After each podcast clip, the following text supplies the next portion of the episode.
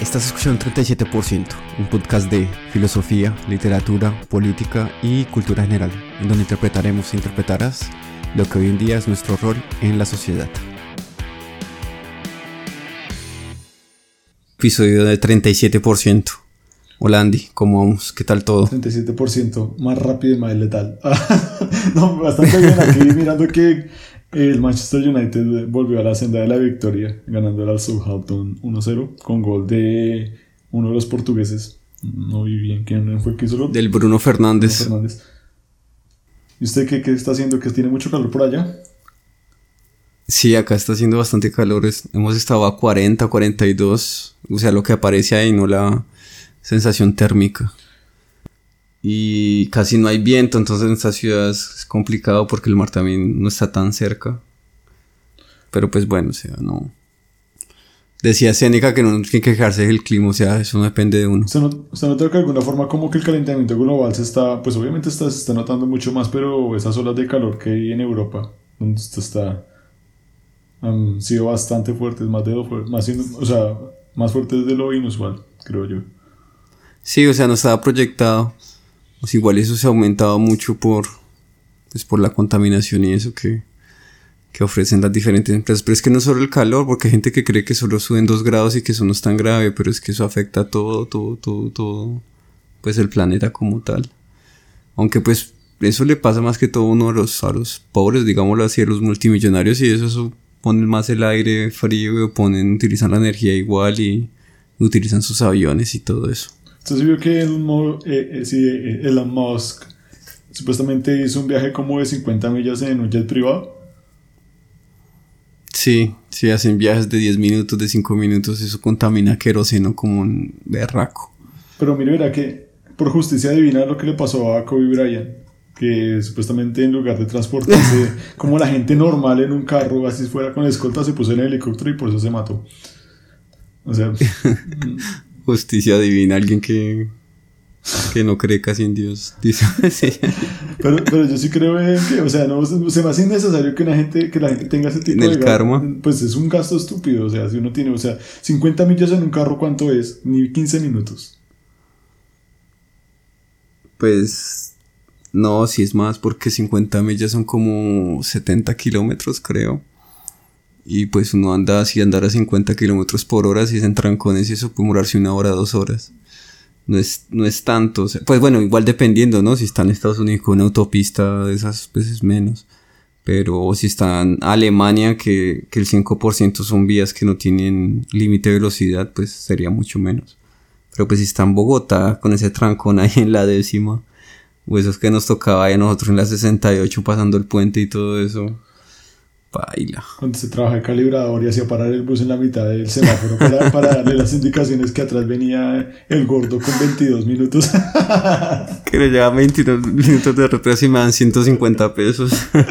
bueno, hoy venimos a hablar, ya para, estamos como saliendo del tema, estamos, vamos a comentar sobre un documental, si alguno de ustedes lo ha podido ver. Es un documental que es basado en un festival de música que sucedió en 1999, que se llamó Woodstock y este documental está en Netflix que nos puede mostrar. Aparte que me parece que es bastante entretenido, nos puede dar como una visión de cómo el capitalismo, al igual de algo, no quiero sonar como alarmante, porque cuando dejan a la gente en grupo sin algún tipo de autoridad, cómo se llegan a comportar.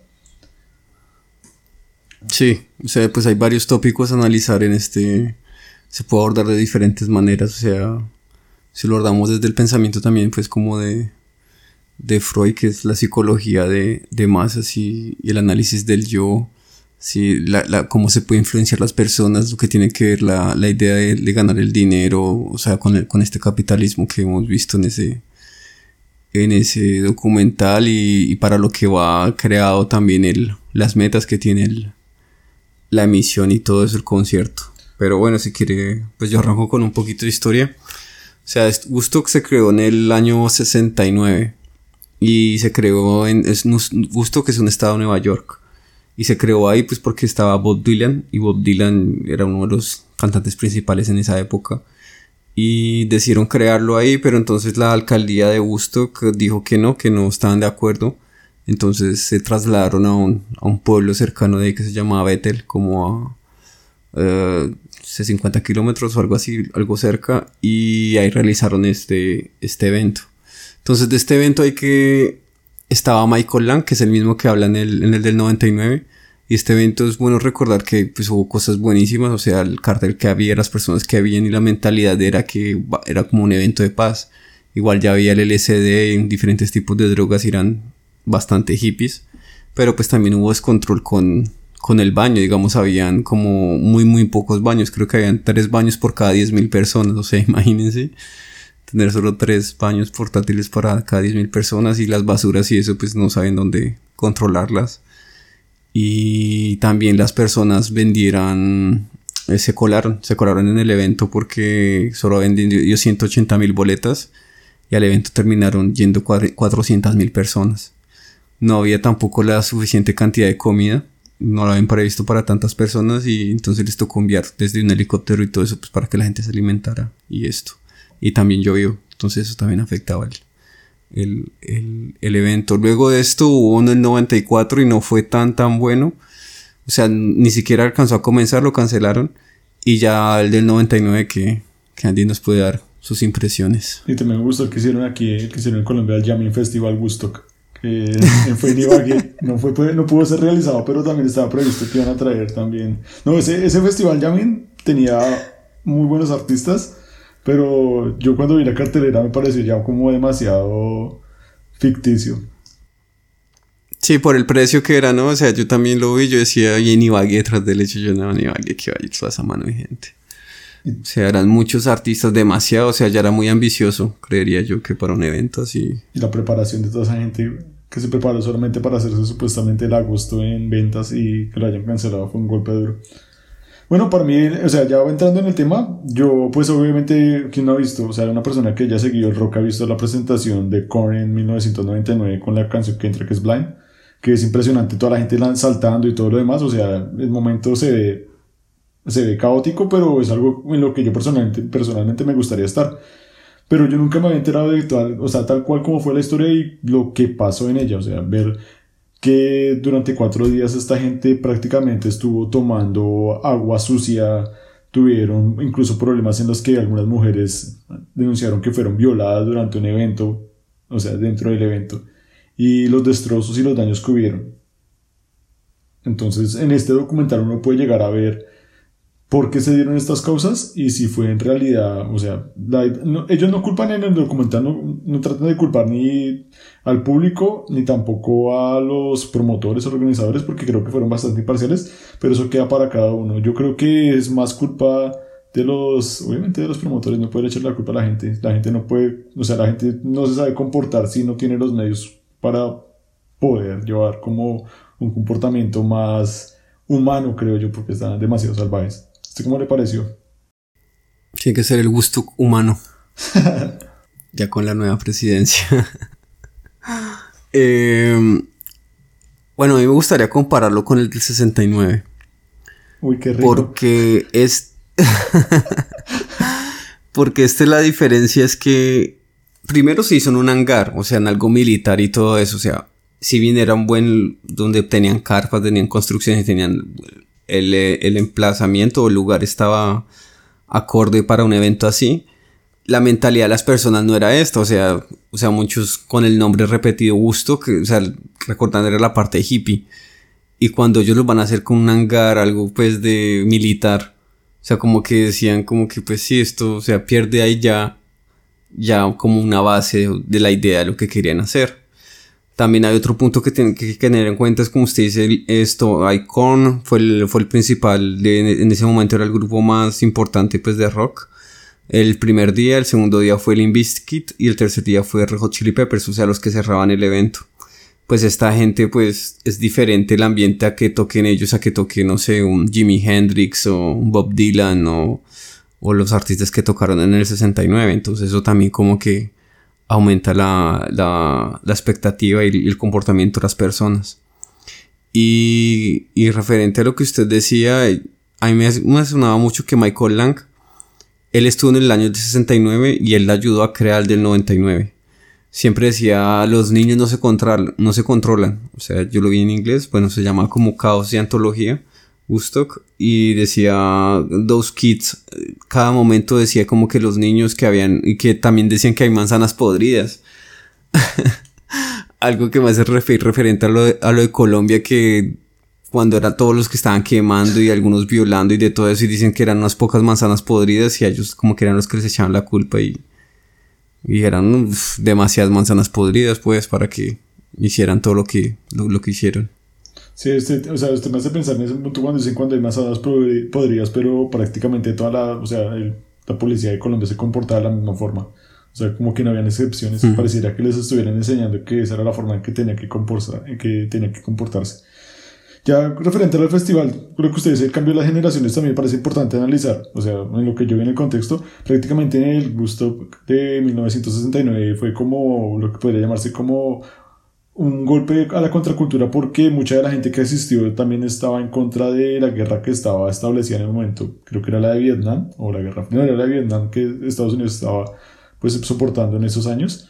Y prácticamente el cambio del 99 es que no tenía ninguna base ideológica. La base ideológica era produzcamos algo que venda mucho y vaya mucha gente y saquémosle la mayor cantidad de plata que haya. O sea, capitalismo y consumo en su mayor expresión. Podría llamarlo yo. Sí, digamos que algo que, que me gustaría que los apuntes que tomé viendo el documental era que también no hubo guardias. O sea, los guardias que ellos tenían, todos no era gente preparada y les ponían como unas camisetas amarillas y decían que eran algo como en son de paz. Y eran 200 mil personas y solo habían 15 mil supuestos guardias. O sea que la seguridad estaba desbordada, o sea, esa gente no los podía controlar, era imposible. La suciedad que tenía la gente allá, o sea, no tenían como canecas ni nada de estas vainas y entonces botaban la basura y todo eso por todo lado, los charcos, de todo. Y también que había mucho calor, o sea, eran cerca de 100 grados Fahrenheit. Y eso era una temperatura impresionante pues para que la gente durara tres días al sol y al agua y a... Y pues como que estar a la y todo eso y acampando y, los precios de las de la comida aumentaron también demasiado porque como usted dice el capitalismo y libre mercado lo que hicieron fue que ellos vendieron el stand, o sea, vendieron el lugar, no, ellos, ellos no vendían la comida, sino que vendieron los lugares para que las otras personas vendieran. Y entre todas esas personas pusieron de acuerdo para aumentar los precios cuatro veces de lo que costaban. Entonces, ahí en ese entonces, en el 99 ya costaba 9 dólares una botella de agua. O sea, es algo, o sea, imagínense hace más de 20 años, 23 años y una botella de agua costaba 9 dólares en el evento. Entonces era algo impresionante pues que la gente pues tampoco podía pagar y que y que luego entonces decidieron darles agua de del pues de la isla y esa agua tenía materia fecal y de todo. Entonces todos estos condimentos hace que la gente explote. ¿Sí se acuerda cómo explotó en el primer día? ¿Cómo fue lo que hicieron? Es que, digamos, a mí lo que me. O sea, obviamente, yo, a mí, como lo digo, me hubiera, personalmente me hubiera gustado estar en el evento, pese a que fuera así súper mal todo, o sea, por ver las bandas. Y es el sentimiento, o sea, es cuando yo me pongo a analizar el sentimiento que uno tiene cuando está rodeado de más gente. O sea, prácticamente toda la gente saltando y uno como que ya no percibe lo que está bien y está mal. Digamos, si mucha gente, o sea, si una persona ve que 50 personas están destruyendo algo, no lo va a tomar tan mal. O sea, es como, si todo lo hacen, yo también lo podría llegar a hacer, no lo ve como algo tan complicado. Y eso fue lo que sucedió. También yo vi que culpaban mucho a los artistas de que provocan a la gente, digamos lo que hizo Fred Doors, que prácticamente fue uno de, de los artistas que hizo que la gente se desatara más. ¿Ellos tocaron en el segundo día o en el primero? No. En el segundo día. Sí, les pidió un mosh pit. Sí, entonces como que el tipo en medio de su locura, en lugar de tratar de bajar los ánimos y decirle muchachos, cálmense de alguna forma, lo único que hacía era como alentarlos a que se volvieran más salvajes. Hay una frase que dicen ahí que, que me gustó. Uno de los, de los reporteros, uno de los hippies que estaba ahí, llega y decía, a Fred Dors el vocalista de Limbiskit le dijeron que, que, los calmara, que fuera diferente, pero, pero él es así, o sea, como pelo que calmara y todo eso, si esa es su naturaleza. Y luego él salió del concierto y todo eso y llegó y dijo como, o sea, yo hice lo que tenía que hacer y lo que tenía que tocar, ya si la gente se descontrolaba como que no era mi culpa. Pero esa frase es, es me parece importante, o sea, es, es la del meme, ¿no? Que dice que si saben cómo soy para que me invitan, o sea, hay personas que... que la, que la mentalidad o la forma de ser como tal, ellos son así, no van a cambiar, o sea, ya es, ya es así, o sea, no es, no, ellos es un grupo así de, de rock y, y bueno, de rap en ese entonces era diferente, o rapcore, y, y eso muestra como, como la, la naturaleza, si se puede llamar naturaleza a las personas y su forma de ser, entonces decirle a esta gente que, que se calmara eso, no, no fue necesario. Algo que se veía mucho y que me pareció muy triste fueron los desnudos. ¿Qué, qué tiene a, a decir usted de eso? Los desnudos, o sea, como que era una, un símbolo de liberación que la gente prefería estar desnuda allá, pues le echan la culpa al calor, ¿verdad? Yo, yo vi, o sea, no quiero sonar acá, de otro, voy a ser juzgado, pero yo vi mujeres bastante hermosas en el documental, incluso pausaba para este, constatar, que, constatar que sí fuera real lo que estaba mirando. No, pero, o sea, digamos, eso que estén desnudos, pues uno va a un rock al parque y no, no va a ver eso, o sea, no lo va a ver, no lo va a ver o un festival, mm. no sé, llámelo usted, Jamming Festival o. No, Jamming Festival, no. Eh, el FEP, el que le gusta a usted colarse al FEP. Sí, al, al Estero Picnic. O incluso este nuevo que viene, que es el de Slipknot, que no, vi, que no va a tocar Slipknot, que es lo más raro del mundo. El, ah, sí. como Cannot Fest, alguna vaina así, ¿no?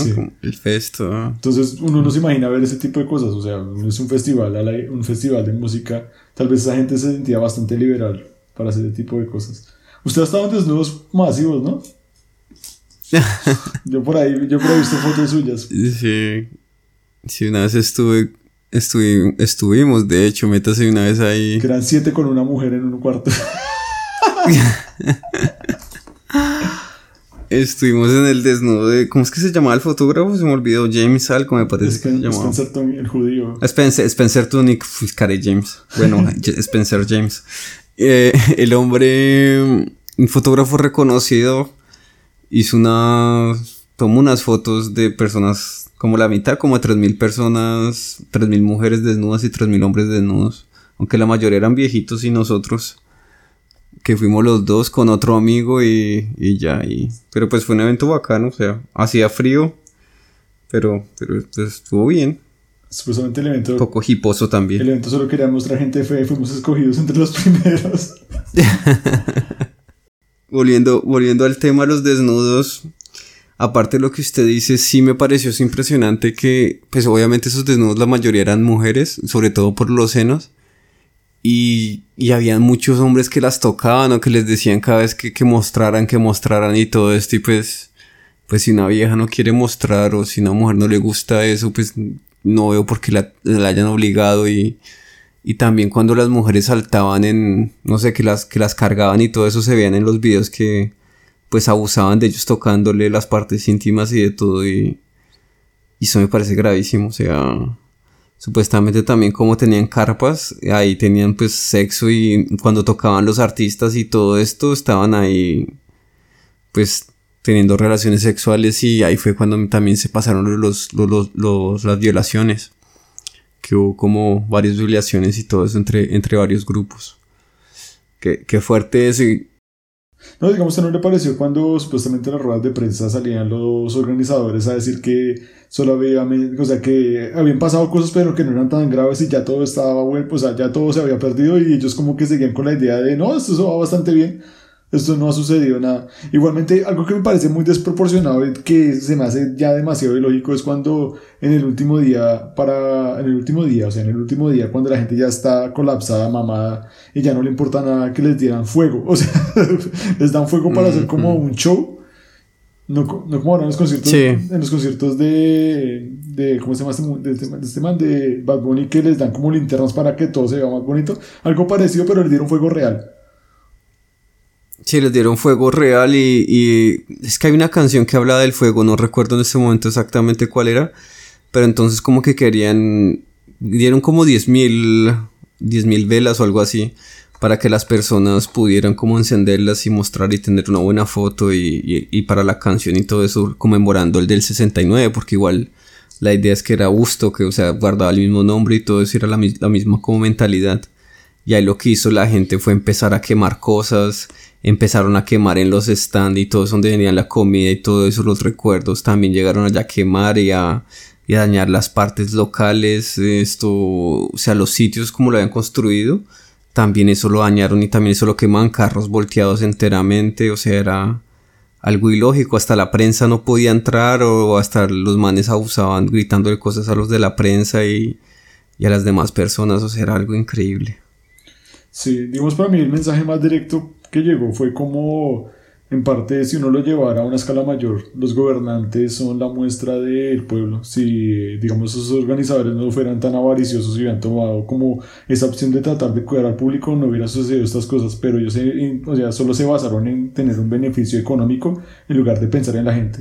O sea, esa mentalidad distorsionada de capitalismo que solo le interesa el beneficio propio, obviamente hizo que esta gente se comportara de alguna forma. Si uno mira pues la historia de Colombia, puede notar que prácticamente los gobernantes han pasado lo mismo, gente que no le importa nada, solo quiere beneficiarse y beneficiar a sus familias y a sus amigos, y la gente, pues la única opción que tiene es delincuencia, narcotráfico y comportarse de la peor forma. Es como, eso fue, yo lo primero que vi al final, o sea, cuando vi el final pensé en eso, o sea, prácticamente los, los que están promoviendo, o sea, los promotores son la imagen de cómo se comporta la gente, o sea, una cosa produjo, produjo la otra y llevaba a un nivel más alto, pues uno puede ver hasta consecuencias de cómo se puede manejar una ciudad. Si se maneja mal puede llevar a cosas nefastas, creo yo. Sí, claro, o sea, es que 200.000 personas es el tamaño de una ciudad, o sea, un pueblito grande, es, ese es el tamaño. De Ibagué. Es hartísimo. una ciudad, por favor. Eh, de 600.000 personas, 500.000 algo, creo. Y... Mm, y es algo que uno ve como el control de las masas, ¿no? Lo que usted decía al principio de que el actuar de las personas lo validan los grupos. Entonces, si hay 50, 100 personas, 200, no sé, de 200 mil que están rompiendo algo y quemando algo, muestra también ese, esa parte que no es bueno, dionisíaca para no decirlo siempre, pero las personas y todo eso que se deja también llevar de las cosas y que quiere quemar las vainas y que quiere expresarse de esa manera. Y algo ya pues para ir terminando también que me parece importante es, es que algunas personas querían otra vez volver a vivir, o sea, sabiendo que hubo violaciones, que hubo quemas, que tomaron agua con materia fecal, que hubo todas estas cosas y todo esto, o sea, hay personas que decían, este es un evento para toda la vida y, y si lo puedo otra vez volver a hacer, otra vez lo volvería a hacer, o sea, es algo como que les crea emoción, ¿no? O sea, les crea como que algo lo que vivieron, algo lo que usted también decía que le gustaría vivirlo y todo eso, o sea, como, como sentirse vivos, o sea, algo diferente, algo que no tener que estar mirando una pantalla o estar viendo otra persona que lo viva, sino que sea una persona que lo sienta de verdad. Sí, o sea, yo lo comparto totalmente lo que usted dice. Es que, digamos, solo pensar en, o sea, en el momento. Uno está viendo una banda que prácticamente le gusta mucho acompañado de centenares de personas que están saltando y cantando a la misma voz y todos están tirando para el mismo lado. Eso es de las experiencias más, o sea, uno siente como de verdad, uno deja de ser eso tan minúsculo en el mundo y ya se convierte en una masa poderosa. Yo creo que también es lo que se debe sentir cuando, o sea, uno siente, no, nunca lo vamos a vivir, pero cuando el equipo de uno gana una Copa del Mundo.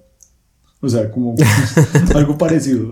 Por el equipo, no sé, el Tolima que gane la Libertadores. Yo. Y usted está en el estadio, imagínese eso. O sea, imagínese en el estadio. Usted puede tomar ese día caca, pero usted vio al Tolima campeón con gol en el último minuto de, no sé, el jugador más despreciable que usted conozca del Tolima. El que nunca hace goles con gol de semana. Pues caca se toman Ibagues haciendo que el Tolima campeón, pero.